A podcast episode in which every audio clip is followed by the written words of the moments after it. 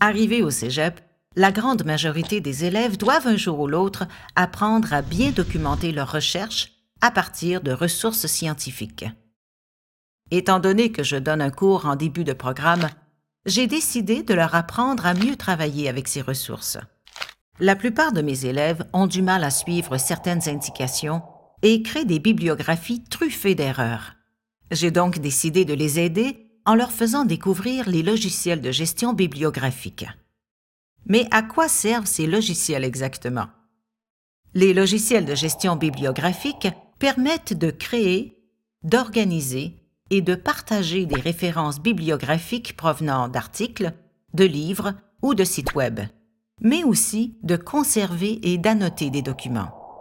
Pour ajouter une référence à une bibliothèque virtuelle, il suffit de remplir le formulaire proposé par le logiciel qui permet de référencer la nouvelle donnée.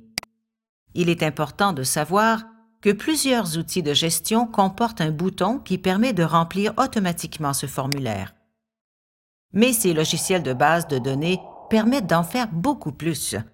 Ainsi, il est possible de créer une bibliographie de façon automatique, de partager les références et documents avec des collègues d'annoter directement un article et de faire une recherche à travers la base de données. Dans mon cours, je demande maintenant à mes étudiants de faire une recherche sur le sujet de leur choix et de créer une bibliographie partagée en équipe à partir d'un logiciel de gestion bibliographique. De cette façon, lorsqu'ils me remettent leur travail, je reçois des bibliographies bien organisées et utilisant une nomenclature prédéfinie et mes étudiants sont mieux outillés pour leurs futures recherches.